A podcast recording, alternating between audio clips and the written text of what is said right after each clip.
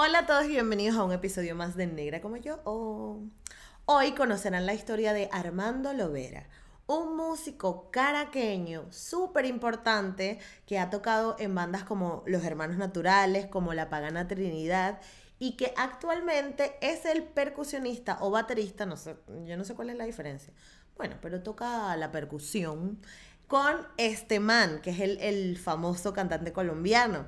Este, además, Armando ha sido músico de sesión por, por casi que toda su carrera, es decir, que tiene su participación en muchísimos discos y muchísimos conciertos que probablemente tú has escuchado y este, pues nos viene a contar toda su historia de reconocimiento, la historia de su familia tan bonita, la historia de cómo él se crió en Caracas, cómo creció y todas las cosas que, que lo forman a él como, como ser humano y como negro. Y además, este, eh, Armando es una persona como súper buena vibra, todo es una risa, un chiste, una echadera de broma y de verdad me cae súper bien. Muchísimas gracias Armando por estar en este episodio hoy conmigo y además les tengo que contar un secreto de Armando. Resulta que Armando es el esposo de Daniela Matsuki, que la vieron hace unos cuantos episodios en Bájale 2, pues ellos dos son esposos. O sea, el Armando del que tanto Daniel habla en el podcast es este que van a ver hoy. Si son fans de bájale dos, van a saber que, de quién les estoy hablando. Y bueno, sin más que agregar, disfruten del episodio de hoy. Esto es Negra como yo, un espacio único que nació para motivarnos a valorar el cuerpo que somos, crecer nuestra autoestima y hablar de negritud latinoamericana. De nacer, negra como yo bienvenidos a todos a un episodio más de Negra como yo. Esta vez me acompaña el señor Armando Lovera. ¡Uh! Hello.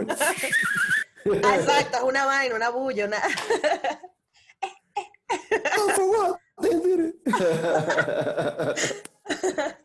y... No, ahorita, ahorita, ahorita esa está pasada de ahorita es... Tu, tu,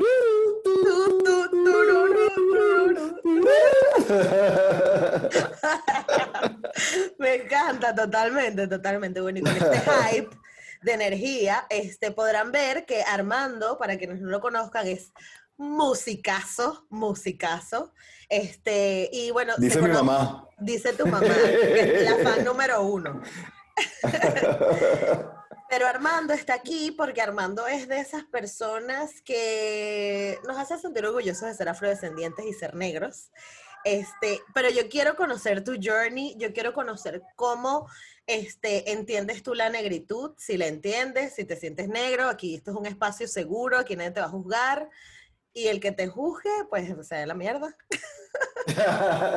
Porque yo entiendo que, sobre todo los que, los que crecemos en Caracas, es un tema como que mm, negro, ¿qué es eso? ¿Sabes? O sea, yo siempre fui el negro de mi grupo y ya, ¿sabes? Pero uno no entiende como que toda la carga social, cultural que trae esto. Entonces, bienvenido Armando. Gracias, gracias, gracias por, por, tu invitación a este podcast. Este, bueno, para mí es un, privilegio y un placer hablar de, de mis, de mis antepasados. Es que eso lo tiene uno en el corazón y, y estés en el país que estés y donde estés siempre, siempre llevas esa, ese sabor, esa sazón. Porque yo nunca lo he visto, nunca lo veré, ni, ni, lo veré, ni lo he visto, ni nada, ni lo veo como algo negativo, más bien algo súper, súper, súper, súper positivo. Totalmente, totalmente. Gracias, gracias por, por esta invitación. Yes, yes. Este, no, y gracias a ti por, por venir, porque a veces estos temas son como un poco delicados de tocar, son temas que que se meten, son muy políticos, o sea, lastimosamente. Entonces, este, pero la idea es que personas como tú muestren que crecer en Venezuela siendo negro este, tiene sus particularidades y eso es lo que vamos a venir a hablar. Entonces vamos a partir desde tu infancia, donde creciste y de dónde son tus padres. Cuéntame eso. Ok, yo nazco, bueno, mis papás son, son venezolanos los dos, este, yo nací en el, en el año 90. Este, aunque, aunque tenga cara destruido y la, la vida me haya llevado bien fuerte. Esta es la, este, música, la música. la música, el trasnocho, ¿sabes cómo es? Este, yo voy de 29 para 30, nací en, en, el año 90, en el 17 de septiembre. Soy Virgo. Ah, eres Virgo. Soy Virgo, Virgo. Dicen, bueno, hay gente que le teme a los Virgos, hay gente que los ama. ¿Tú qué eres? Yo soy Acuario, pero mi mamá es Virgo. Y Celo Ladilla, que es un Virgo. Entonces. y respeto, viste, que estamos empezando. Apenas empieza y empieza con violencia. Sí, con violencia. Bueno, este, nací en la clínica Arboleda, en, en San Bernardino, este, eh, ahí en Caracas. ¿Cuál es tu tipo de sangre? Mi tipo de sangre es A positivo. A positivo. Mira, este, nada, mis, papás. ¿De dónde son tus papás? ¿De dónde son tus papás? De Caracas, Caracas, así por, por, por todo el cañón. ¿Y pero de qué parte? Eh, en su momento, bueno, mi mamá es de San José. Creo que los dos son de San José. San ah, José del Ávila. Exacto. Ay, qué fino. O sea, que tienes como un pelo de sangre guaireña, se podría decir. ¿O, cómo? No, San José del Ávila es por, No, San José del Ávila es, este, tú sabes, eh, cuando uno va subiendo por la avenida Baral. Claro, por donde está la Santa Rosa. Ajá, por ahí. ¿Sabes cuando, ya cuando vas a agarrar la Cotamil? Exacto. Por ahí. O también se puede ver por, el lado de la avenida Panteón. Por el lado de la avenida Panteón, arriba, arriba, arriba, ya cuando está la, Biblioteca Nacional. Todo eso por ahí es, la parroquia San José. Por Ok. ¿Y, tus abuelos, te acuerdas de dónde son o, no, o, esa historia no te la contaron? Sí, de hecho sí, sí. Bueno, por parte de papá, este, los dos son de Caracas también. Son, de, hecho, eran de San José, igualito. De hecho, es, que mi, papá y mi mamá se, se, conocen desde niños. Claro. Este, y por ahí fue la cosa. Pero por el lado de mi mamá, mi abuela es gocha. Mi abuela es catira, así, blanquita. Este, de Queniquea, de, de, de, de una zona del estado Táchira que se llama Fíjate que comienzo a hablar hasta gocho. Ya se le sale el acento. Ya me sale el acento de Caniquea. Eh, y mi abuelo es de Curiepe, de Barlovento. De hecho, yo, yo, yo, siempre tengo la joda de que la raza negra es tan fuerte que por el lado de, de mi papá, eh, tanto abuela como abuelo, tú los ves y, y, son, son blancos, muy, muy pálidos y, y, esos, y esos cabellos lisos, esos pelos lisos. Pero, pero por el lado de mi mamá, como te digo, mi abuela es gocha de Keniquea, eh, también blanca, blanca, pero nada más hay un, hay un integrante de todo mi, mi, árbol genealógico, este, que es mi abuelo, el papá de mi mamá. Y él, es negro, es, negro y es de Curiepe, Barlovento. Armando, pero no vas a salir tu percusionista, muchacho. Por eso, sí, sí, sí, de, Estado Miranda. Exactamente. Por allá. Sí, sí, parroquia vecina de Chirimena, que es el pueblo donde es mi familia. Yo siempre la vi con eso. Uy, qué mi familia es de Chirimena, mi familia es de Chirimena. Y los dos, o sea, de, de mis cuatro abuelos, uno es de la sabana y los otros tres son de Chirimena, o sea que. Pero este, hay un dicho que yo siempre lo repito aquí, que es que en los Estados Unidos la gente está acostumbrada a decir que una gota de sangre negro te hace negro, ya por eso es que a veces ves casos como gente que no, fulanita es afrodescendiente. Alicia Keys, por ejemplo. Alicia Keys ah. en Venezuela jamás sería considerada una caraja negra. Pero sería como, una, una morena pasión, una vaina así. Una exótica, sí, guayolita. Ajá, exacto. Porque entonces a uno nunca le gusta asumir, pero ella se define como negra y defiende el peo negro y tal, porque es así. Pero en, Latinoamérica, no en Venezuela, solo en Latinoamérica nos enseñaron diferentes. Entonces, ¿tú sientes que hubo cosas impregnadas de la cultura de tu abuelo en tu crianza? Es que tú también, coño, tu abuela gocha también, esa gente es arrecha, tiene carácter. Sí, tiene mucho carácter. Y tú eres Virgo, o sea, tú hacías caso sí o sí. Sí, sí, no, si supieras que, que yo, de, yo de chamo era muy, muy disciplinado. Nunca fui el, niño así problema o el niño ratica. Si lleve, si lleve palo. Bueno, justamente ayer, que me salgo un poco, ayer estaba, estaba con unos panas y estábamos hablando de que yo siempre me, me, me, parece cómico o bien curioso esa gente que dice, no, a mí nunca me pegaron.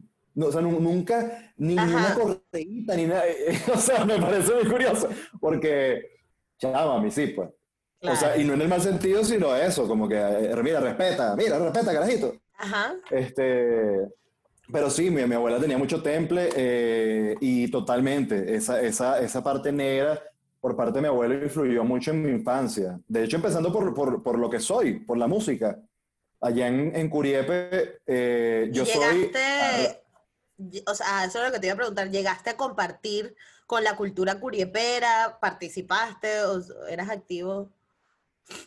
Sí, sí, de hecho, eh, eh, como te digo, eh, yo soy Lo- eh, Armando Lovera Rada. El apellido Rada Rada, es claro. súper de los Rada, sí, es súper, súper, súper de Barlovento, es de, es de Curiepe. Eh, y los tíos, por parte de, de mamá de mi abuelo, mi tío Pablito, le decían Pablito Rada.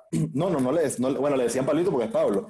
Y Guido Rada, ellos eran músicos. De hecho, en Curiepe hay una escuela de música que se llama la Escuela Pablo Rada.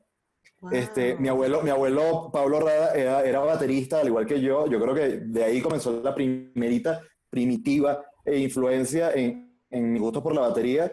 eh, por él, por Pablito Rada. Él fue contemporáneo con. Había un baterista muy, muy famoso en los años 60 que se llamaba el Pavo Frank, que era, era el baterista de Aldemaro Romero, de Aldemaro Romero, de la Onda Nueva. Wow, ¿Sabes qué es la Onda claro, Nueva? qué bruto, claro, me De Aldemaro encanta. Romero y todo eso. El jazz venezolano 60. por excelencia. Exacto, es como un jazz. De hecho, la onda nueva es como es una fusión de jazz con, con joropo, este, con un pelo de, de música brasilera. Esa es la onda nueva, que es esta como. Y mi abuela era de esa época. Eh, Exactamente. Como dicen, como, dicen, como dicen aquí en México, ándale, ándale. Ándale. Ándale, cuando es así, claro, ándale. Este, y mi abuelo era el baterista de, de, de Renio Tolina, de, de toda esa época de la televisión, cuando, Chico, cuando esos late night shows. Sí, sí, mi abuelo, mi Pero- abuelo, bueno, gran músico. ¿Y ese eh, enchufe te sirvió? la- Ese enchufe, ay, perdón, perdón, termina que no. Tu hermano, No, nada, nada, que mi abuelo- grande, que, que falleció justamente el año pasado. Ay, coño, lo siento mucho.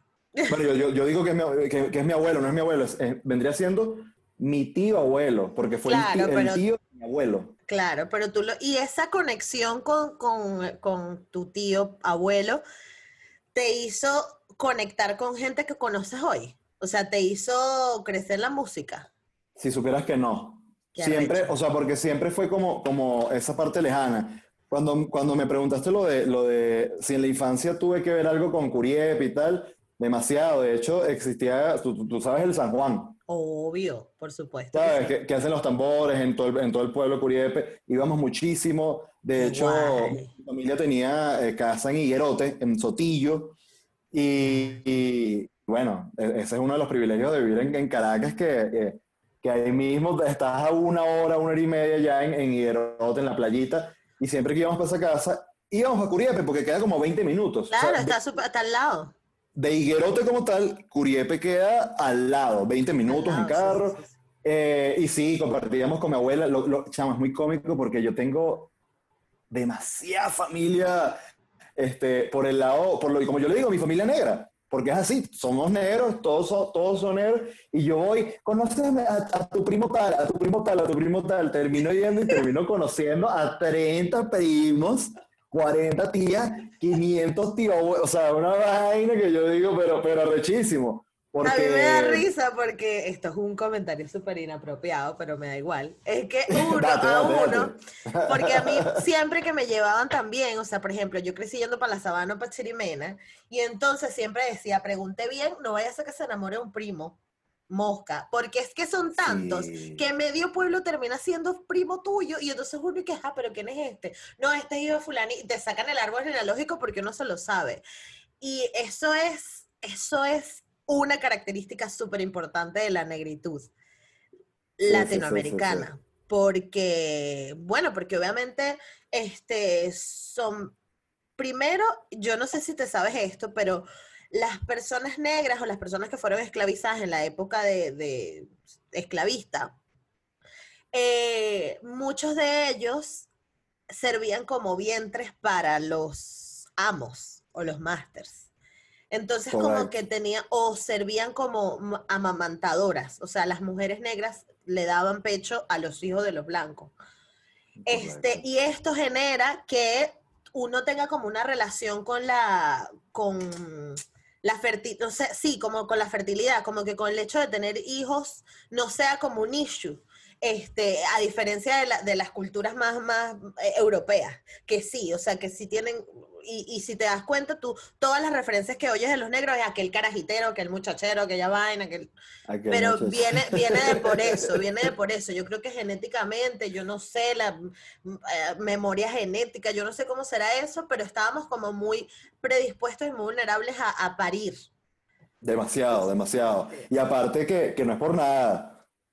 Este, es una raza caliente, es una raza caliente. Tú vas a Curiempe, tú vas a Chirimena, tú vas a Higuerote y mira, o sea, tú sabes. Sí, sí, sí. Pero es por eso, es esa misma conexión con la fertilidad, porque además este, el calor de la tierra, eh, geográficamente donde venimos, los ritmos musicales que se escuchan, que se tocan. Tú ves, el tambor es muy sensual, muy, muy sensual. o sea, todos los movimientos del tambor están en la pelvis. Y eso ya te deja algo, ¿no? Eso ya te transmite como mucha mm, eh, de, hecho, de hecho, eh, los ritmos, los ritmos, los ritmos de, de afrovenezolanos de, de, tambor, o sea, son tanto sensual como sexual. Como sexual. no es lo mismo. no, no, no, no, es lo mismo. los movimientos, es que de, hecho, de hecho, es desde el momento que, desde a mí me encanta bailar tambor y me imagino que ni te lo tengo que preguntar, ya, este, no hace falta, desde el momento es que estás, es como un ritual, siempre que ponen, fíjate que tú puedes estar en una fiesta y... Eh, tengo fiebre, quiero bailar. Eh, ah, déjame tener algo, contigo. De repente. Ya, ya se arma como la rueda. Ya se arma como la rueda y todo el mundo se mete como en un mood ya que es distinto. Y, y, es como que tú y yo vamos y la sacas a bailar y es aquello, cruce de miradas, como, dice, un cruce de miradas. Es que mira, yo he compartido contigo en una fiesta, yo no sé si tú te acuerdas de esa fiesta, pero esa fiesta bailamos tambor tú y yo nada. ¿En serio? ¿No te la negro, la Mira, esa fiesta por casualidad, esa fiesta por casualidad no fue en el Marqués. Claro, por supuesto. Por ahí, por la California. Por la California, sí, por ahí. Sí, claro, claro, claro. Entonces, esa fiesta nunca se me olvida, porque jodimos demasiado con el pedo del tambor, porque estábamos con un poco de gente en la Santa María que no baila nada, entonces tú y yo, y que bueno, abramos la rueda del tambor, pues que tocó. No baila ni, ni pasito tuntum. Ni pasito tuntum, pero eso, o sea, los ritmos afro están muy conectados con la fertilidad, con la sensualidad, con la sexualidad incluso. Este, y por eso, bueno, evidentemente la gente suele tener más hijos. Em, pero ahora, este, de, de me, me, da curiosidad que qué fino que pudiste participar y pudiste ir a, cosas de San Juan y a, y a, y a las fiestas y tal. Exacto, pero alguno, luego cuando empezaste a ser músico, ¿te conociste algún otro ritmo afro-venezolano que te llame la atención? El calipso, no sé, la soca, este, qué sé yo. Sí, sí, de, bueno, de hecho siempre, siempre tengo ese estudio. Siempre uno como músico está indagando. Eh, en mi caso, así mismo te lo digo, hoy me levanté, entonces, oye, quiero escuchar música vocal, solamente vocal. Y toda la música viene de los negros, de hecho, el jazz, hasta la música que, que vendría siendo anglosajón, este, todo, viene, todo viene de los negros. La música gospel me encanta. Espectacular. Eso es música negra, música de iglesia, este, como la que vemos en, las películas, que, que es súper super enérgica. Está el jazz, hasta el rock and roll. El rock and, roll, Chuck, Berry. De hecho, coño, que los Beatles y los Beatles y Londres. Pero, pero toda esa gente viene es, es del rock and roll negro, de Chuck Berry, de toda esa época. Este, y sí, con, con ritmos afro-venezolanos. Este, y todavía estoy en esa tarea porque cada, cada, cada, región de Venezuela tiene sus ritmos y no solamente Venezuela, tiene sus cosas, tiene sus cosas sabrosas. Y, y las de Latinoamérica. Y sigo y sigo, tal como tú lo dices, el calipso. Este, ¿Y cuál, ¿Y cuál te llama más la atención? En plan, que tú pudieras decir, mira, en un año me voy, a, me voy a encargar de investigar, o si te llama la atención investigar más al respecto, o estudiarla ya a nivel musical de, de tal? Eh, ¿Tienes eh, Es que me ha tocado por épocas, me ha tocado por épocas. Yo me acuerdo que cuando yo, estaba, yo, yo, yo toqué en un grupo que se llama Los Hermanos Naturales en Caracas por, por ocho años. Yo estuve muchos años con ese grupo y me acuerdo que, por ejemplo, en esa época cuando íbamos a grabar eh, uno de nuestros discos que se, llama, se llamó Sin Aditivos Químicos, yo tuve un encuentro muy cercano con un profesor que se llama Tomás Fajardo, él es el percusionista de, de Bacalao Men, y él por lo menos en esa época a mí me explicó eh, la banera, el habanera, el danzón cubano. Son, son, Ay, el danzón cubano es lo máximo, eso sí sé. Exacto, este, que son como, como los que son esta cuenta, es muy parecido. Ok, ¿y cómo es la cuenta? Ta, ta, ta, ta, ta, ta, ta, ta, ta, ta, ta, que si te pones a ver es medio tango, pero es habanera, todos los ritmos están muy ligados, todos están muy ligados, y el danzón también, el danzón cubano. En esa época estudié eso, y entonces como te digo, han, han aparecido muchas muchas etapas de mi vida, o he pasado por muchas etapas de mi vida en donde me enfoco, mira, quiero, quiero saber más de San Millán. San Millán es este, o de repente, mira, otra época, otro año, quiero meterle al tambor de Patanemo. Entonces, chumpa, chumpa, chumpa, chumpa, entonces, otra, otro año de mi vida, me acuerdo, quiero, claro, todo esto trasladarlo a la batería, porque eh, yo lo que hago es una reducción. Mi instrumento principal es la batería. Entonces, bueno, que también estudié con, con un maestrísimo eh, que se llama Andrés Briseño. Es un jazzista muy, muy conocido en Venezuela. Estudió en el Conservatorio Simón Bolívar. Y él justamente, de estos de los venezolanos que se dedicó a rescatar toda la, la, esa, esa rama afro-venezolana en la batería. Y yo desde chamo chupando así los conocimientos, adaptando San Millán, tambor de patanemo, este, Chimbangle, claro. Chimbangle, eh, ¿cómo es que se llama? Eh, gaita tambora del Zulia. Gaita de tambora. Este, sangueo, sangueo, pam, pum, putum, pam, pum, putum, pam. Todo eso, todo eso. De verdad, decidirme por uno. Eh, está, está muy difícil. Todo en verdad me gusta muchísimo, muchísimo. Claro. Ay, Armando, tú estás bueno para hacer como un programa así, como de, de esas cosas. Vamos a ver si Negra como yo Productions luego puede ir a Venezuela y hacemos, porque es que a mí me parece tan increíble. Te lo digo por qué, porque ahorita yo con todo esto de Negra como yo, claro, es un reencuentro con, con quien tú eres, con buscar esas cosas. Este, y estuve haciendo tambor terapia en mi Instagram, de jodedera, jodiendo, sí. Entonces, la, sí, porque mi mamá es bailarina. Eh, y aprendió cultura venezolana, no sé qué. Entonces ella me, me enseñó Samillán, Sangueo, todos estos. Pero luego di con una profesora, hicimos una, una tamborterapia juntas. Y ella como que nos enseñó, lo que pasa es que uno se queda corto, porque son tantos ritmos, pero me gusta porque tú lo estás explicando a nivel a nivel de ritmo, que eso es algo que yo no sé explicar, porque tú estás haciendo sí, fíjate, que, fíjate que ni siquiera te lo dije, ni siquiera te lo dije de no, en la región de la costa, no, porque la gente, mira, e, es tan fácil, sangueo, pa, pum, putum, pa, pum, putum, pa, este, eh, San Millán, San Millán, está Patanemo, tum, pa, pum, pa, pa, tum, tum, pa, tum, pa, pa, está el, el culepuya, que es de Curiempe, el. Es de es rapidísimo. Ese es rapidísimo. Bueno, en la, en la tamborterapia hicimos eso y, o sea, es es increíble lo diverso, o sea, a metros, a metros. Te cambia totalmente, porque, por ejemplo, ahora en Chirimena se está dando, en Chirimena se tocaba, en Chirimena se toca Culepuya. Culepuya es el, de la mina que tiene la, Sí, sí, sí. ¿No? Bueno, ahora se está, se está, mi mamá se ha rehecho horrible porque ella dice, coño, pero es que ahora están metiéndole paila. Pues sabes que la paila es mucho más de tambores de Aragua mucho más ¿no? Ajá. La paila es más Millán. Entonces mi mamá, y yo le digo, mamá, deja, porque la cultura es esa. Si la gente ahora se está dando cuenta de que el, ritmo con la paila les gusta más y se lo tripean, ¿por qué no se puede fusionar? ¿Sabes? Porque es como que no. Yo pensé que, tú me ibas a decir. Yo pensé que me ibas a decir, no, coño, mi mamá estaba molesta porque le están metiendo, al culepuya le están metiendo trap. Le están metiendo como, como, como un reto. No, no, no, no por eso. Todavía están dentro, dentro de los parámetros del tambor. Exactamente, y, está, y es la cultura moviéndose, porque además, bueno, no sé, le, ¿sabes la canción esta de Lolo? Eh, rompe Saragüey, con los santos no se juega. esa canción es, Tambores de Aragua, y esa canción fue súper famosa, y ese ritmo es sabrosísimo, pero entonces mi mamá, no, porque los chirimenes, el tambor de chirimenes de no sé qué, yo, coño, pero no, no podemos pelear, porque por más que sea, la cultura se está manteniendo viva, y creo que es lo más importante. Sí, lo que pasa es que hay dos maneras de ver el folclore.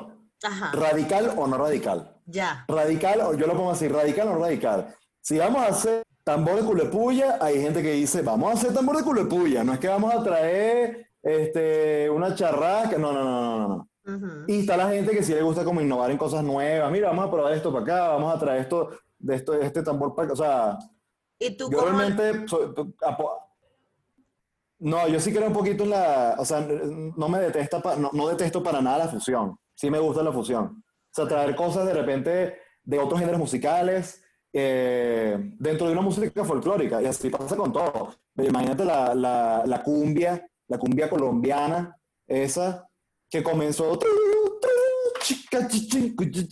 y, ya le meten, este, ¿cómo que se llama? La cumbia villera, la cumbia no sé qué broma, la cumbia, o sea, ya, ya eso lo vuelven nada, música electrónica, electrocumbia. Electrocumbia, o sea, igual es en Venezuela. Sí. De hecho, en Venezuela, en Venezuela eh, eh, es un tiempo con este, con, esta, con este tema que sacaron del neofolclore y todo este... Sí. Esta, ¿Te acuerdas que había una ley, una ley del neofolclore?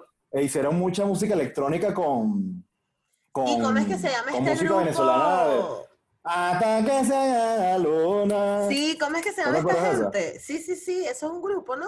Está, eh, este, está Tambor Urbano. No, pero hubo uno que hacía cosas de fusión. ¿Con música electrónica? Sí. Que Maserati, Maserati, Maserati, Maserati, ¿no? Ellos. Puede, ser. Pues sí, eh, ellos eran unos que, que, que eso, que, que, utilizaban mucha música este, afro. Exacto. Y la mezclaban con discos y con técnicas. Claro, pero ahora vamos a echar un poquito para atrás porque me encantó esta parte de la conversación porque, no sé, yo soy demasiado fan también de estar escuchando vainas y tal, pero X. Vamos a hablar de ti y de tu adolescencia y de cómo fue, o sea, dónde creciste, en qué parte de Caracas, cómo fue para ti relacionarte, este, en, una, en una ciudad que es un poco, o sea, mm, te, te quieren como estigmatizar o poner etiquetas. A, los venezolanos les gusta mucho poner etiquetas. Sé cómo fue para ti. Mira, la verdad que yo tuve una muy, muy buena infancia. Yo, yo pasé por varias partes de Caracas, siempre viví en Caracas. este, viví en, en uh, eso era, eso vendría siendo Chimborazo, por la avenida Urdaneta, viví por la avenida Urdaneta, después viví por la avenida eh, las Fuerzas Armadas, no mentira, viví por la primero por las Fuerzas Armadas, después viví para el Paraíso, viví por el Paraíso pero un año, este, viví por Chimborazo, que es por ahí, por, por, por la avenida Franci eh, las Fuerzas Armadas, como dos años, viví como 15 años en la Candelaria. Yo creo que, para no decir tanta, tanta cosa donde viví por aquí y por allá. O sea, tú puedes decir eh, que mi sitio fue la Candelaria. Yo, siento, como que mi, al 100%. La Candelaria o sea, tú te para la mí representa con mi niñez. con Candelaria Family. Candelaria Family. tal cual, tal cual. Y la adolescencia. De hecho, tanto así que, que aquí en, en, Ciudad de México tengo mi, mi, marca, bueno, ahorita estoy, estoy, estoy, comencé por los pequeños, estoy haciendo pequeños, yo mismo cocinando pequeños, y se llama La Candelaria. ¿En serio? Sí, sí, sí, sí, sí, sí. ¡Qué fino! Cuando, terminemos aquí, te metes ahí, La Candelaria Piso MX, este, y eso es pequeño y he hecho cuentos, mira, yo cuando, cuando estaba en la Candelaria, este, ahí crecí, me acuerdo, de hecho el logo, el logo de, de, de la marca es un señor que se para, se para en, el, en la avenida Ordaneta eh, con unos hula Yo no sé si, si, si, tú lo llegaste a ver. No, yo vi fotos. Yo vi fotos de ese señor. Creo que vi la cuenta. Eh, que está en el medio de la avenida y está entre los... Sí, sí, sí. Él es el, apellido es José Vestilleiro. José Vestilleiro. Es un español chamo que llegó así que, de esos que tienen toda la vida en la Candelaria. y, y se le murió la esposa y lo que hace desde hace 25 años, algo así, es, Wow. es utilizar el, el- los hula. Pero bueno, yo, yo crecí en la Candelaria, eh, me fue muy bien, realmente. Eh, mi familia, bueno, yo, eh, yo era medio consentido, soy el hermano menor, o sea, por parte de mamá y papá, este, tengo una hermana mayor, tres años mayor que yo. Por parte de papá, con, con- con su esposa, tengo tres hermanos Ok. y con mi hermana, y para mí la canción es, como te digo, muy, muy, muy, muy fina. Este, vamos para el cyber, me acuerdo mucho, ¿te acuerdas la época de los cyber? Vamos para el La cyber, época la época de Counter Strike. En cuanto al colegio, Counter Strike, ah, cuchillo, cuchillo. Yo no jugué eso, pero yo iba a meterme en el correo y a mandar cadenas. Ay, no, tú en esa época estabas con la Pascualina, con la Pascualina Sí. diciendo, Me Claro, miró, claro, yo- me miró. me miró. Ahora sí. Lo miré. Es el Ahora amor de mi vida. Yo creo que es hoy, hoy fue. Y después, después Mi- conocí el ron y se me quitó. El ron, todos conocemos, todos pasamos por ahí. Todos Mira, estudié en, en el, en el Fray Luis de León, que fue un, eh, es un colegio que todavía existe, pero es un colegio agustiniano. Mm, Entonces ahí, ahí viene un poquito de la parte de, de Caracas, esa fusión loca que hay, que es que había mucho, muchísimo, muchísimo español, español, portugués e italiano en el colegio, muchísimo. Claro. Entonces ya ahí, eh, eh, eh, la gente dice que está de moda ahorita esa onda de, no, yo soy este, ruso, colombo, italiano, eh, español, eh, eh, ¿sabes? Eh, eh, ese pedo. Pero yo me acuerdo de, de- de esa época de chamo yo, yo decía, coño, pero yo soy súper venezolano, yo soy más, más venezolano que la arepa, como, o sea, ¿sabes?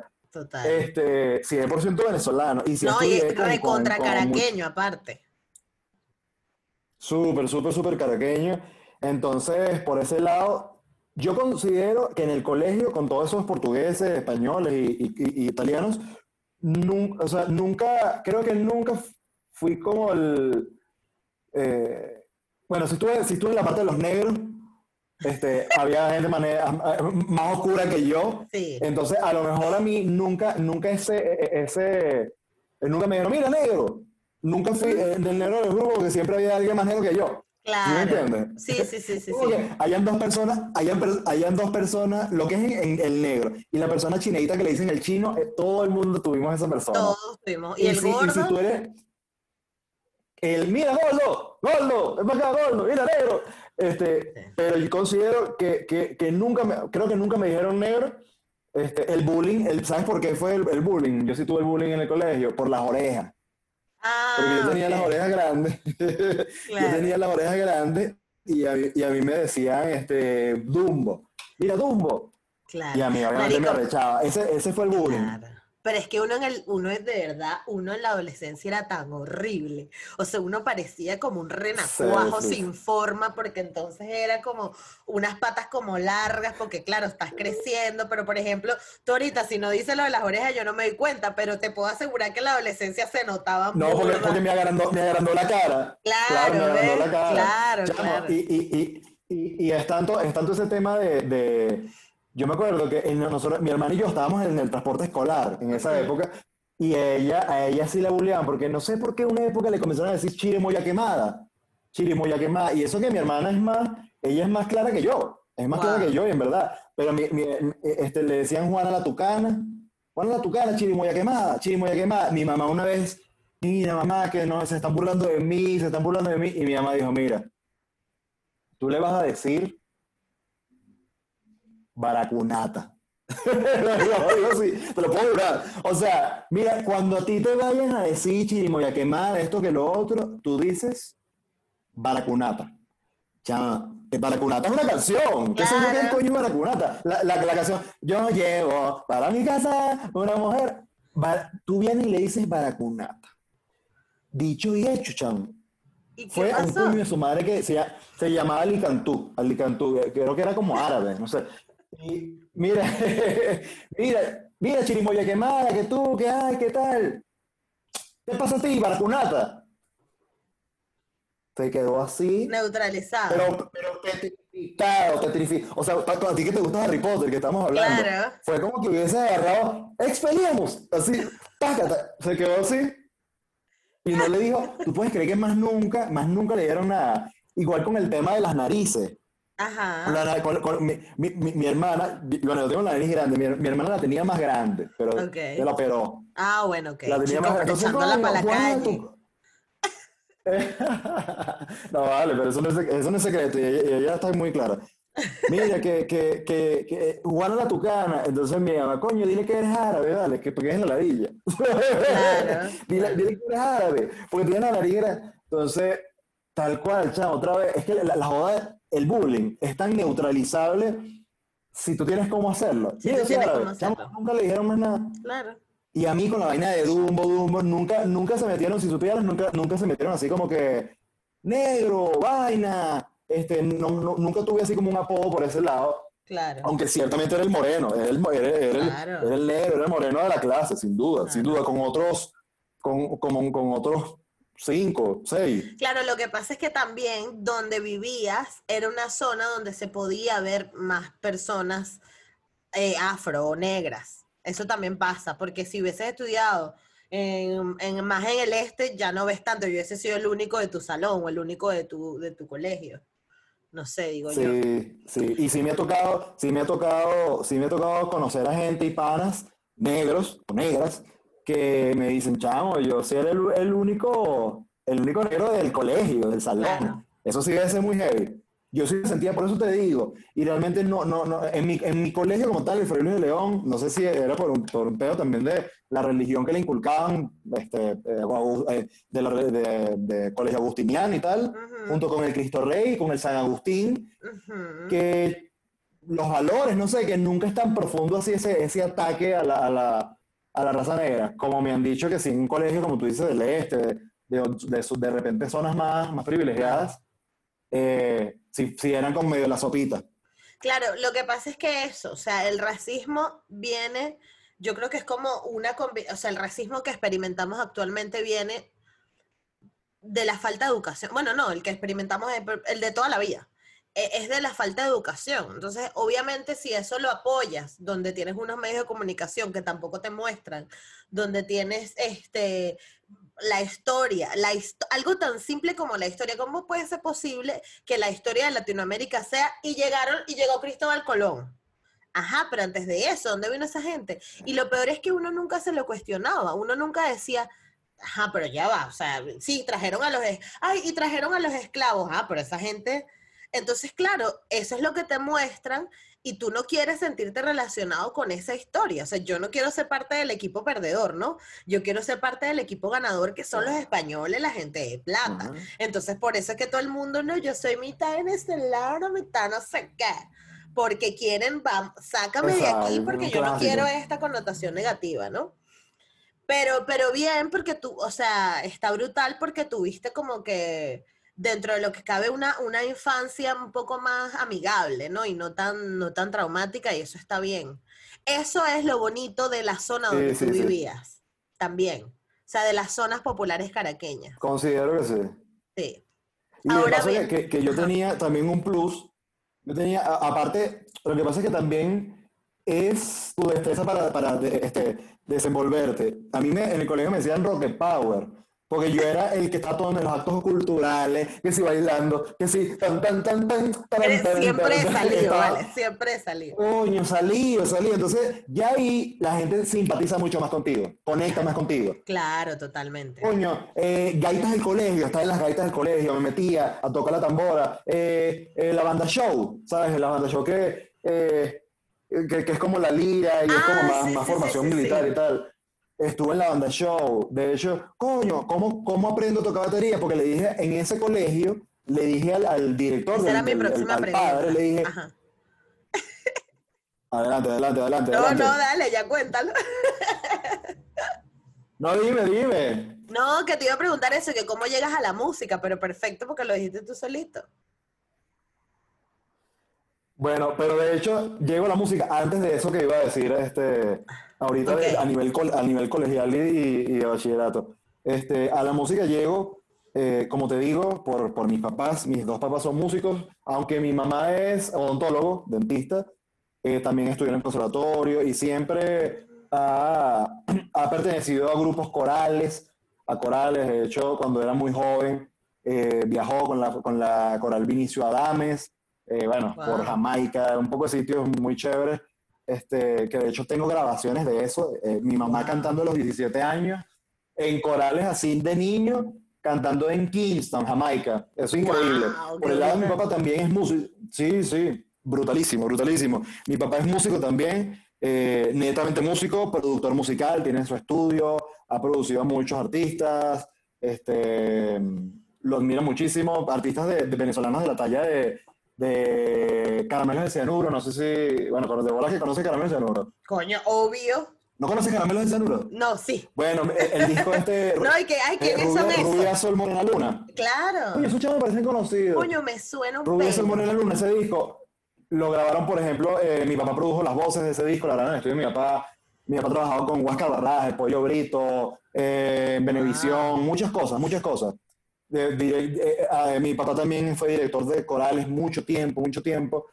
Este, cuando niño, yo lo que recuerdo, con tu pregunta de, de cuando, cómo nace esa, inquietud y, la música, eh, al tener dos papás músicos, sin duda por todos lados, siempre en la casa, siempre se estaba escuchando mucha música, tanto venezolana como música del mundo.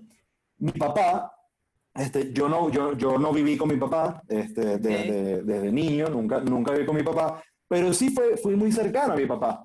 Este, entonces, él como tenía, dirigía muchas corales, distintas instituciones. De hecho, mi papá fue director de la coral de la presidencia de la República en el 90 y, eh, eh, sí, en, el 97. Coño, cuando había real, Cuando había billete. Antes que se lo llevara. Yo me acuerdo que mi papá me iba a buscar antes que se lo llevara el, el diablo. El diablo.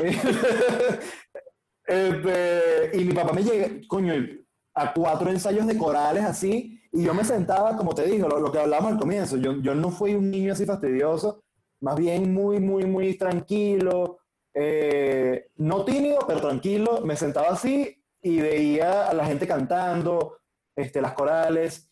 Ese es por el lado de mi papá. Mi mamá este, siempre cantó en un grupo vocal que se llama Entre Voces, eh, existe todavía, Entre Voces en Caracas.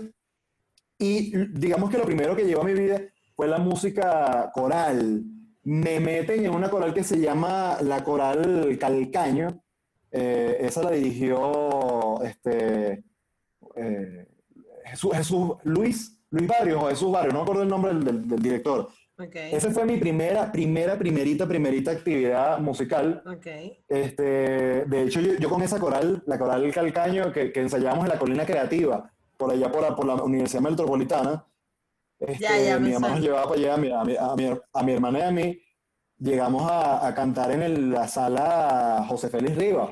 Wow, y la Río Reina del Tercer Carreño. Claro, wow. Sí, sí, sí. No, es que así sea cantar en la entrada del Teresa Carreño. O sea, es increíble. Así sea que, cantar en la, en la, entrada afuera, ¿sabes? Donde compras las entradas. Ajá, no, vendiendo los este, pepitos del chogüí, el chogüí y el agua afuera. Ahí cantaba y qué bueno. Tal cual, tal cual. Bueno, que realmente, que, que chimbo que, que, se hayan, lo, lo tengan como lo, como lo tienen ahorita. El Teresa Carreño, que imagínate tú, ahí llegó a ir todo el mundo, pero bueno, eso, eso es otro cuento. Eso es para otro este, podcast. Eso es para otro podcast. Este, el de nosotros está más ameno, más, más, más ameno que todo eso. Más simpático, sí. Sí, más simpático. Este, comencé por las corales, después, como te digo, eh, entro al colegio, entro al colegio y comienzo en toda esta onda que si de las gaitas colegiales, tal. Mis mm. papás, los dos, siempre me dijeron como que, mira, este, métete a estudiar música. Y aunque no lo creas, había una época este, que yo decía que la música era para gallo. Eso es para gallo. Niño, pues, sí, sí, niño. Mírate ahora, mírate ahora. sí, sí, para que tú veas que, que, que, que a veces los niños hay que apretar a la tuerca y, y, enderezarlos, porque yo, está, yo, era, yo era, estaba pasando de colegio a bachillerato, pero como justamente estaba en un colegio de puros es que si españolitos y italianos y tal, era mucho la onda del fútbol. Entonces yo era, ah, no, lo, lo que, la onda está en el fútbol, si no, no tengo a las noviecitas y a las culitas y vainas. Claro, el el fútbol, era como que si no estás en el fútbol, El eras un gallo. quarterback, el quarterback. El popular, claro. El quarterback y vaina. Entonces, yo me jugaba al fu- ju- fútbol, nunca fui tan bueno, pero, o sea, la verdad, este, más me enfocaba en las actividades musicales. Entonces, como te dije, gaita, este, banda show y tocar en las misas. Entonces, a eso iba, que, que me dijiste, mira, Ah, pero con te el iba a echarle la pregunta. Pasa todo esto, las corales cuando echamos, mucha música en la casa, eh, mi familia también, todo el mundo escucha música, que mira este concierto. Tengo una tía que está en la- eh, ha estado años y años y años en la estudiantina universitaria de la UCB, de la, de la, de la Universidad Central, este, hasta el día de hoy. Pero es que Entonces si íbamos a ver tú, los conciertos de ella. si tú no tocas música, a ti te, música. bota- te quitan el apellido. Y los dos apellidos. Y que mira, arranca porque tú no me tocas nada. Sí, sí, sí, sí. sí. Y Ok. así, y, y- y así, y así hay, o sea, hay personas en mi familia que aunque, aunque no fueran músicos, siempre me, me pusieron música, por lo menos mi tía, la hermana de mi mamá, mi, mi Ujú. tía Rosa, tenía en, el- en, en la casa, a mí me, me dejaba mientras mi mamá trabajaba en la casa de mi abuela. Mi abuela vivía con esta tía y había unos, unos LP, unos, unos viniles que yo ponía así niño, así con, con, con, con, con- manitos de niño así en el tocadisco y era que sí. Motown, ¿sabes Motown? Claro, total. Eh, este, Aretha, La Aretha Supremes y toda esta Franklin, gente, Aretha Franklin, Donna Summer. So joda, Wow. arrechísimo, Supreme, todo esto es negro, es como te digo, todo es negro. Claro. Este, eh, Barry White, me encanta Barry White, toda esa onda me encantaba. También escuchaba mucho Queen, Queen, escuchaba mucho Fania, siempre escuché cuando chamo. Fania, obvio. Entonces, como te digo, es un revolti es un revoltillo, es ya como en bachi- bachillerato, como en noveno, y yo andaba con la piña de que yo quería una batería, ya mi tía Rosa, la que te digo de los, de los LP, me había comprado una batería eléctrica, pero yo dije, coño, para, quiero una batería de verdad, o sea, acústica, Ya. las que son grandes. La Y que dije suena y, y descoñeta a los vecinos. La que suena es coñeta a los vecinos y no ah, quieren, que, quieren matarte. Sí. esa batería. Yo vengo y le digo al director del colegio, todo salido, coño, padre, por favor, ¿será posible que usted pueda comprar la batería del colegio? Y sabes que uno siempre promete, y la batería del colegio, porque eso es para, va, va a funcionar para las, las generaciones sucesivas de ahora en adelante, y eso va a estar aquí. Chamo, y me ha comprado la batería en la mezquita musical en, en, en Santa Rosalía. Eso era para, para los bomberos, para allá, para, para, por la Avenida Fuerzas Armadas, Ajá. este, hay- hay- quedan los bomberos de las Fuerzas Armadas por ahí, estudiaba yo. Y por ahí queda una parroquia que se llama Santa Rosalía. Él me dice, mira, te voy a comprar la batería eh, con una condición. Primero, que la aprendas a tocar bien. Y segundo, que toques en todas las misas de los domingos. En todas las misas de los Y domingos. tú, tú, tú tienes que tú, tocar la dame batería. un nuevo corazón. Chavo, pero no te creas, o sea, a mí me encantaba, a, a ti no te pasa que tú vas a, la- a las misas, tú, tú, tú- bueno, ¿tú qué religión eres? Sí, sí, ¿Tuviste algo que ver con católica. la misa? Sí, sí, sí. Católica, por eso. Chamo, hay canciones buenas. Hay canciones buenas. Osana, Osana, Osana, oh Señor. Y esa, esa se venía arriba, esa se venía arriba así, o sea, Y esas viejas, no, no, no, oh, Barbie. locas. Vueltas locas. Y a mí me ponen a hacer eso. Y tanto así que yo metí como mi... la- ¿Sabes qué? En Venezuela se tiene que hacer la labor social. Ajá. La labor social esa que haces en, quin- en quinto año. Mi labor social fue tocar batería en las, en las misas del colegio. Qué fino. Del colegio de León. Iba todos los domingos, comencé cagándola. En la primera misa, y mira, me acuerdo hasta el sol de hoy, y se me paran los pelos, pero de los chimbos, no de los de. Ay, sí. Porque, porque la iglesia tenía mucho eco. ¿Sabes que las iglesias son de, de techo alto y aquella puerta grande y para atrás y pasillo grande? Sí. Chamo, y, y yo no tenía experiencia, yo tenía experiencia más en canto, de repente con, con otras cosas, pero con batería que es un instrumento tan es- estruendoso, es tan fuerte. eh, yo tocaba y no escuchaba la referencia de las otras personas que estaban tocando al momento, que era que si dos guitarras acústicas, algo muy, muy, muy sencillo. Chao, y me comencé a perder. Eso fue la primera misa. La primera. Y claro, si te pierdes, tú se hice- pierde todo el mundo. Horrible, porque eres, eres la columna vertebral, eres el ritmo. Claro, total. ¿sabes? Y horrible, chama, yo coño, nada, para la siguiente semana afilé, me preparé, ensayé y ahí fue la cosa, fue caminando, fue caminando. Pero aprendiste en plan, o sea, solo, o cómo, o ibas para clase.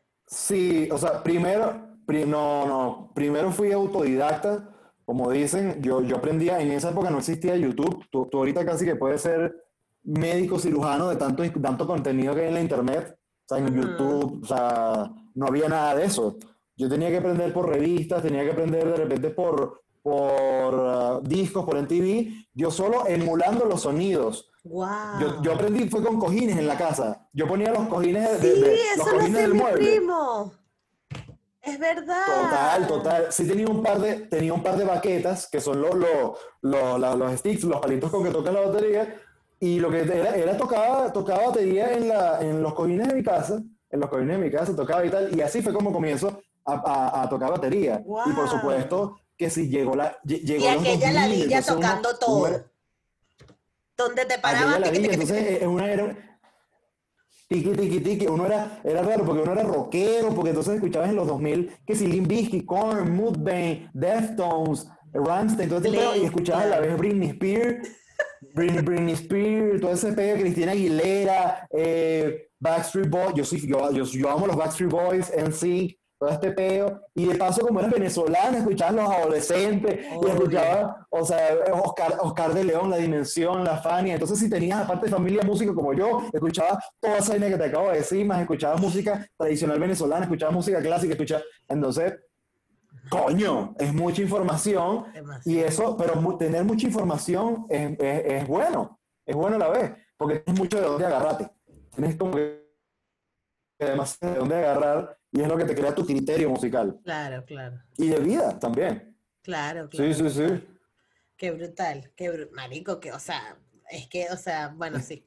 Tenías que ser músico, tenías que ser músico. Ajá, y luego tú estudiaste, eh, ¿qué fue lo que estudiaste? ¿Tú estudiaste administración o contabilidad? Fue la vaina.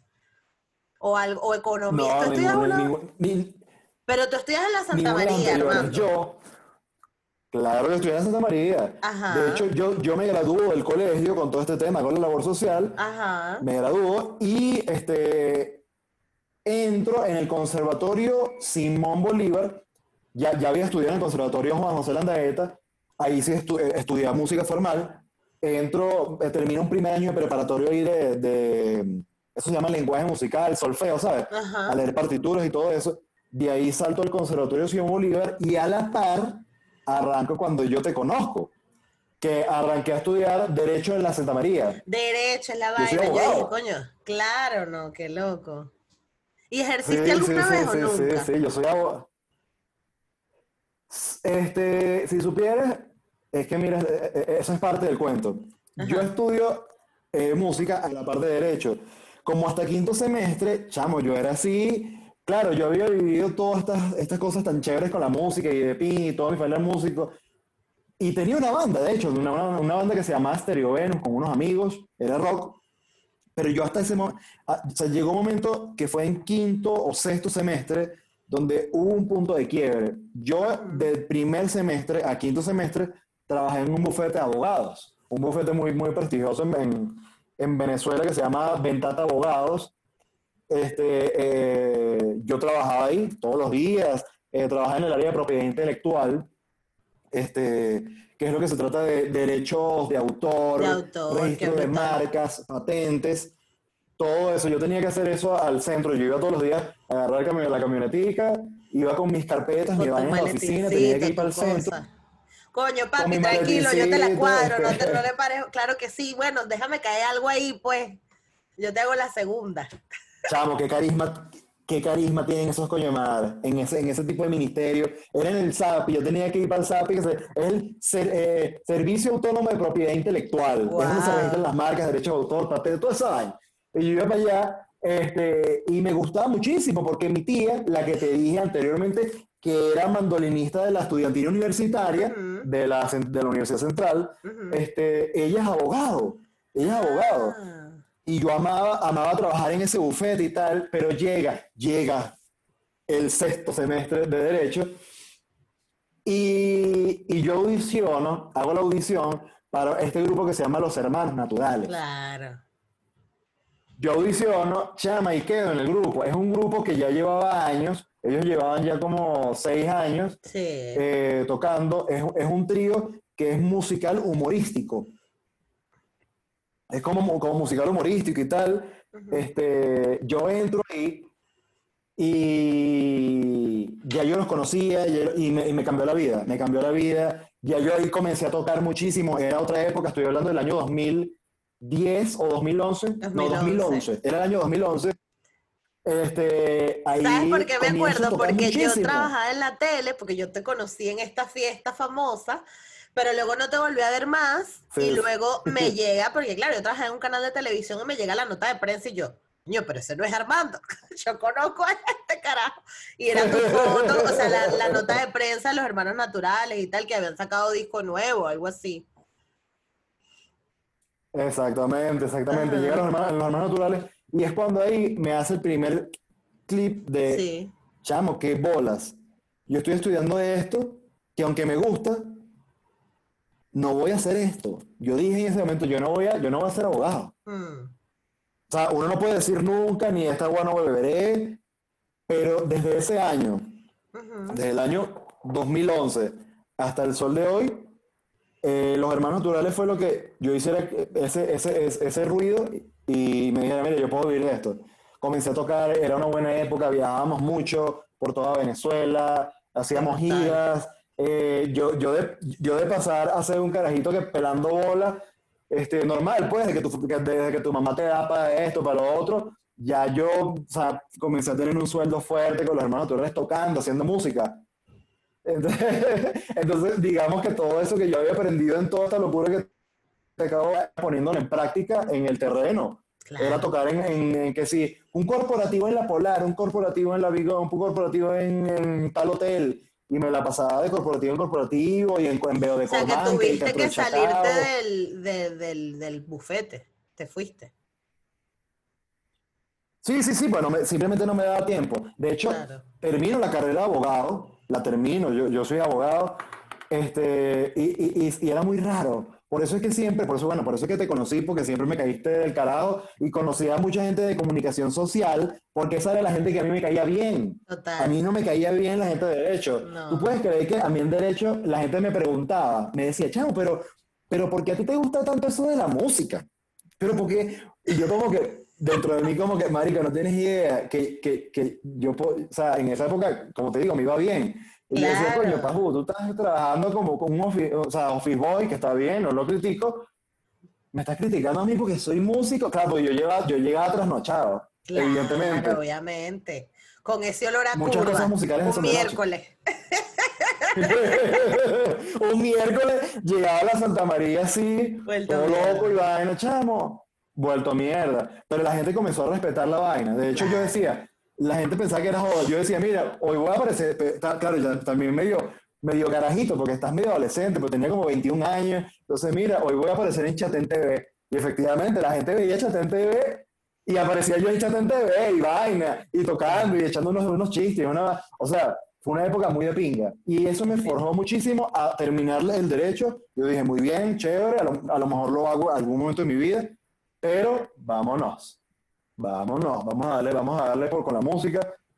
Este, y, y de ahí en adelante, bueno, tocando con muchas cosas, grabando muchas cosas. Claro, y ahora estamos en el, en el Armando 2020. O sea, ya estás en México y ahora, coño, o sea, ahora tú sientes que de alguna forma ya tú eres, no, yo soy fulanito de tal, mucho gusto, quita mi tarjeta. ¿Te sientes así o todavía sientes que te faltan cosas por, por cumplir? Mira, 100% creo que me faltan cosas por cumplir. Ujú. 100, 200%, porque es muy arrecho, porque yo te, yo te he echado todos estos cuentos desde que soy niño, que si la coral, que si esto, desde ese momento que tú eres niño hasta la adolescencia, adulto, yo fui conociendo gente en el medio musical. Que si mira, este trabaja en la radio, que si este hace esto, que si este hace notas de prensa, que ya tú conoces al manager, que tú conoces a los músicos. Mira, que este to- toca con Sisto Rein, este toca con Víctor Dries, este toca con Guaco, este toca con, Guaberry con tártara, con vitamina. Este toca, o sea, uno, uno es como un grupo musical que ya todo el mundo nos conocemos entre nosotros, pero llegas a un mundo tan grande como lo es México. Yo apenas llevo dos años acá, dos años y, meses. Y, y, es como, como, como todo en la vida cuando uno se va del país, tienes que comenzar desde cero. Me ha tocado comenzar desde cero eh, y hacerme un nombre. Así, así yo tenga mi, mi, talento y todos mis estudios y mis cosas y toda esta trayectoria, este, es un trabajo lento, lento pero de constancia. A pesar de que yo aquí conozco eh, muchos, muchos eh, panas, más que todos músicos, como te decía, aquí claro, la movida, la, claro. Vinilo Versus, Los Mesoneros, Laura Guevara, O'Kills, Ulises Hagis, Lazo, o sea, hay muchas, muchas, muchas bandas acá, eh, Majarete, Reyes. Y comparten entre ustedes, a mí, me da, a mí me da ganas de chismear. Comparten entre ustedes, o sea, son, son una buena comunidad. Totalmente, totalmente, totalmente. Justamente, primero porque somos músicos, porque somos músicos y los músicos, coño, músicos nos gusta, músicos nos gusta andar con músicos. De hecho, a veces solemos ser un poco fastidiosos cuando estamos en, en entornos que no hay músicos porque, coño, siempre queremos estar hablando de música y a veces no es tan divertido. Entonces, you know, you know. Entonces, sí, a pesar de somos músicos y además somos venezolanos, que los venezolanos aparte también nos gusta estar como juntos, nos cuesta un poco abrirnos afuera, me, me incluyo muchísimo ahí en, esa, en ese grupo de que no, nos cuesta mucho abrirnos al 100%. Eh, y sí, de repente yo estaba en reuniones donde estaba, coño, que si el bajista de la vida bohem con el guitarrista de Yo Kills, con, el, con Laura Guevara y, y con no sé qué quién. Hay, sí, sí, mucha camaradería. Camaradería. ¿Y, qué O sea, y la decisión de irte a México fue precisamente por la movida musical. ¿Alguien te dijo, mira Armando, vente para acá, está pelando bola en Venezuela o cómo fue? Bueno, este, bueno, eso fue en el 2000. Bueno, primero, chamo, la situación de, de Venezuela estaba ruda, como, como, como, lo sabemos. Tú te fuiste, me dijiste en el 2014, para 15, que fue un primer, gol, un primer golpe rudo. Eh, llega el 2017, que para mí fue un año muy heavy.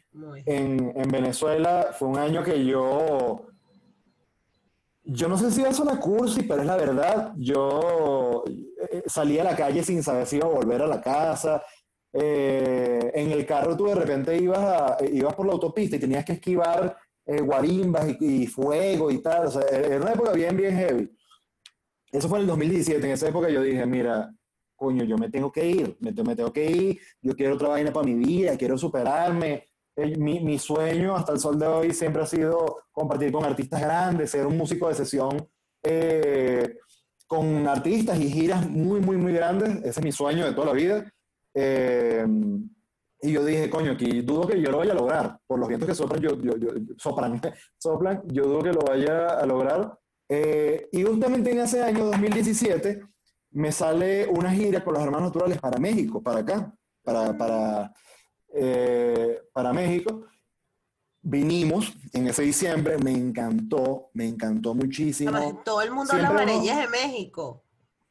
Uf, uf, es que uno siempre ha tenido, uno siempre ha tenido guiños con México por todos lados, por las novelas, eh, amigas y rivales, por, la, por la novela, por la música, o sea, coño, el pop noventoso que aún sigue aquí full, full, Fey, OV7, Kabak, todas estas vainas aquí son súper fuertes eh, el cine, a mí me encantaban las películas de Cantinfla, toda esa onda vintage aquí. Eh, allá en Venezuela a mí me encantaba. Uno siempre tiene como referencias a México, México, México, México, México. Vine, vine para acá y me terminé de enamorar, chama. O sea, la comida, me encanta la comida, me encanta su gente, la gente es muy agradable, muy cálida. Siento que tiene mucho que ver con los venezolanos en esa vaina de jocosidad, de, de esa jodedera, de chinazo, que no le dicen chinazo, aquí le dicen albur. O sea, Mm. Tenemos muchas cosas en común y realmente me, eh, por mi lado me encantó porque, porque tiene mucha cultura, demasiada cultura donde lo veas. Cuando decía lo de, lo de las raíces negras, que de repente eh, en Venezuela uno quiere, uno quiere como que irse por las ramas y irse por, el lado ganador. Que, me gustó eso que, esa frase que dijiste, uno, siempre quiso irse por el lado ganador. Eh, aquí todo lo contrario aquí, esto es un país que yo dije la primera vez que vine, yo dije, chamo, qué bolas, que aquí les encanta su país, es una vaina que creen en, en la raza indígena acá, no andan con huevonada, que no, yo soy mi, mitad colombo, eh, franco, alemán, nada. Aquí es un país, aquí somos, somos mexicanos, comemos comemos todos los días comida mexicana, nos encanta la música mexicana, el mariachi, y nos encanta el, tequila, y nos encanta el picante, y, me encanta, o sea, esa vaina es arrecha, es arrecha, que tú, que, tú camines por México. No, no, yo tengo una compañera de trabajo aquí mexicana y la caraja, o sea, en dos semanas nos metió un bolsillo a todos. Yo le digo, tú eres una, tú eres una religiosa esta loca eh, ¿cómo es que es profética? Una profeta de esta. Porque es que es tal cual, o sea, yo sé, yo sé lo que son las micheladas, los chilaquiles, este, los tamales. Yo he comido toda esa vaina por ella, o sea, yo no he estado ni una vez en México, pero ella ya me, ha, o sea, y a todos, a todos en el trabajo, o sea, hacíamos Taco Tuesday y todos en el trabajo para ir. Y entonces ella nos decía, abrió un nuevo sitio mexicano, vamos, o sea, es muy así. Y, y, también a través del podcast es verdad que he podido conocer, este, estuve entrevistando a unos activistas afromexicanos en la temporada anterior, porque esta ya es la segunda temporada eh, del podcast, y oh. los activistas afromexicanos, o sea, nunca, nunca le echaron tierra al hecho de ser mexicano, y eso que me dijiste como que me llamó full la atención, porque ellos defienden su identidad afro, pero soy mexicano. Es increíble, es increíble. O sea, en serio, no para de impresionarme. Cuando te digo no para de impresionarme, porque no para de impresionarme. Tú caminas aquí en la calle y en serio, eh, cielito lindo. Entonces caminas al, siguiente. Caminas y hay un, taquero, unos tacos, una vaina. Sigues caminando y hay un acto cultural en la calle. O sea, es una vaina que yo digo, chamo, qué arrecho querer a, a, país tanto su misma gente. Claro. Demasiado patriota, nacionalista. Pero yo creo que también es Esa vaina me, encantó. Es que yo creo que también es como se alimentaron mucho de la cultura gringa, porque los gringos también son así. Los gringos todo es la bandera, su himno, su vaina, no te metas conmigo. ellos se podrán, ellos se podrán caer coñazos entre ellos, pero si hay que salir de los Estados Unidos para afuera, USA, y a los amamos. Y yo creo que también chuparon mucho de eso, o a lo mejor los, los gringos lo tienen de los mexicanos quién quita. Pero, pero qué brutal, qué brutal que, que, estés viviendo eso ahora. Y ahora te voy a hacer dos preguntas para finalizar, pues ya tenemos una hora hablando, aunque no lo creas.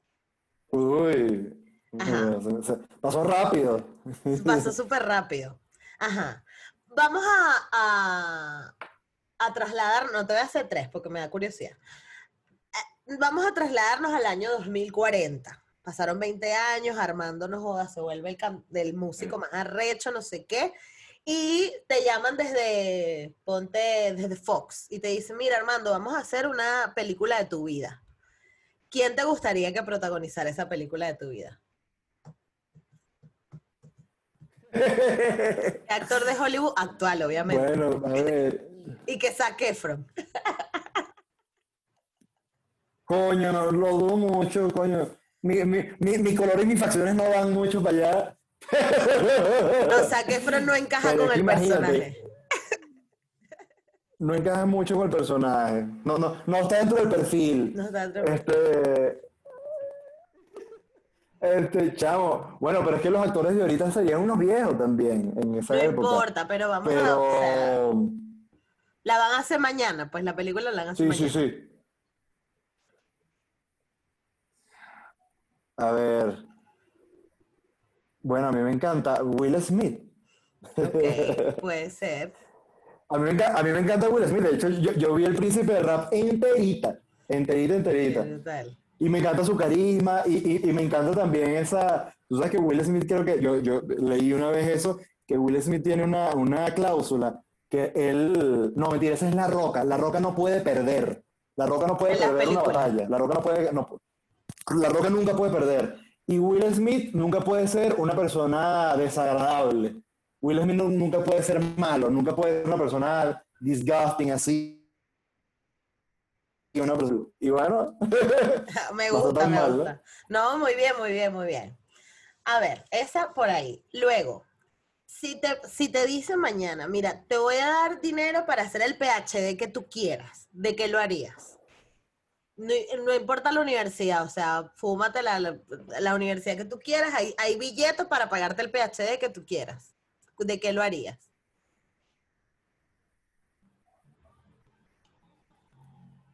Bueno, yo creo que lo haría de musicalización de cine, porque después de, de la, de la música, mi, mi gran pasión es el cine. Me encanta, me encanta el cine. Este, de hecho, me encantan lo- lo- los grandes compositores en, en toda la historia. Hans Zimmer y Eh, esta gente, ¿no? los grandes compositores, Hans Zimmer, Ennio Morricone, toda esa gente me encanta. Me encantaría eso, estudiar muy, muy, muy profundamente la música acompañada del cine. El cine. Bueno, estás en un buen país para hacerlo. No hay que pagarte el PhD, puedes hacer Sí. cositas. En México, Hay industria, de hecho aquí hay industria, sí, sí, sí, estaría brutal. Chico, porque uno no sabe la cosita. nunca es tarde. Hay que, hay que, hay que tener varios frentes abiertos. Mira que tienes una familia que mantener, Totalmente. Armando. Usted es negro y a usted le toca mantener la Es así, familia. es así. Y ahora, la última pregunta, que bueno, a lo mejor sí. ¿Qué es lo mejor y lo peor de ser negro?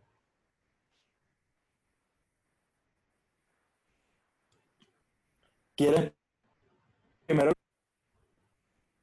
¿Cómo? Perdón, que se cortó. Te voy a decir lo peor, te, te voy a que, que- que te, te decía que si quieres primero lo peor, lo mejor, pero te voy a decir primero lo peor. Lo peor yo creo que es eh, el prejuicio. Ok. Yo odio el prejuicio. El prejuicio es que te vean y por un simple color de piel este, creas- crean que tú este, eres un malandro, eh, no, no estudiaste, no eres suficientemente bueno. Cualquier prejuicio. Detesto el, y a mí nadie me va a venir a decir que no existe el prejuicio. ¿Cuántas veces la gente conmigo ha sido prejuiciosa? Eh, de repente he estado en casas, hasta, hasta tocando, haciendo música, en casas, en quintas. Y si es como que de repente tú vas al baño y, te- y te- si te das cuenta como que te siguieron, ¿sabes?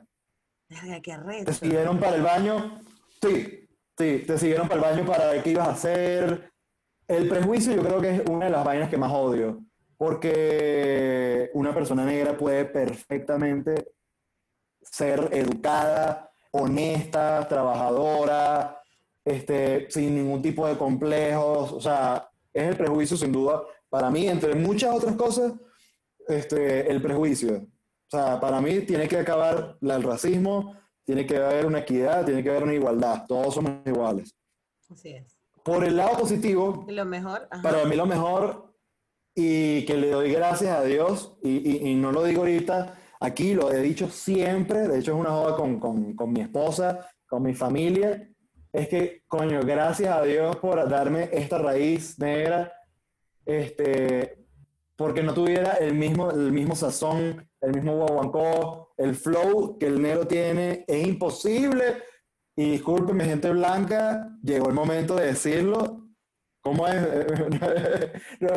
¿Cómo es? Te lo voy a decir, pero no te lo voy a explicar. Este, Ah, te te lo voy a, te lo voy a- no lo vas a entender, tampoco te lo voy a explicar. Tampoco te lo voy a explicar, suéltale. Este, Tampoco te lo voy a explicar. Chavo, cuando uno es negro, uno sabe el flow que tiene, lo, la- la- lo, lo- lo- lo- este, el sazón, el sazón que tiene. Y de hecho, a mí me parece que todos los músicos, las personas que hacen arte, es descarado, es descarado que son, eh, coño, mucho más arrecho. Aunque hay mucha gente blanca, ta- total, yo, yo, yo no estoy en este momento siendo racista a, a- a- a los blancos en este caso. Bueno, Pero- igual el pero, racismo no es eso, pero no le pares. Tranquilo, tú lanza lo que tengas que lanzar.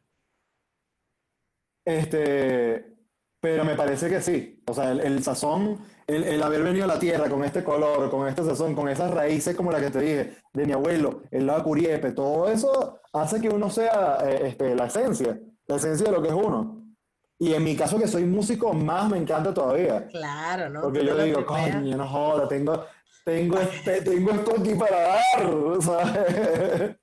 Me encanta. Y gracias, y gracias le doy a mis antepasados, a mi mamá, y, a mi abuelo y a toda esa familia por, por dármelo, por darme la, la, la negritud. La negritud, muy bien. Bueno, Armando, no queda más. Si quieres que la gente te siga en algún lado y chismosee tu vida, pues diga sus redes sociales. Este, si no, pues de verdad, muchas gracias. No, bueno, nada, gracias a ti por la invitación. De hecho, cuando, cuando me, me escribiste, yo, chao, ¿cómo estás? Porque estaba más perdida que, que como dicen, cortaño chiquito. Estaba más perdida que cortaño chiquito. Este... Nunca había escuchado eso. Ah, bueno, anótala, anótala, anótala y dile por ahí y me, y me, y me, me das las gracias después. Te doy las gracias. Este, este, eh, gracias, gracias por invitarme a, a, tu podcast, encantado de estar aquí y más cuando me dijiste este, de qué se trataba el, el, el, tópico, me encanta porque de eso somos, de eso venimos y eso seremos toda, nuestra vida.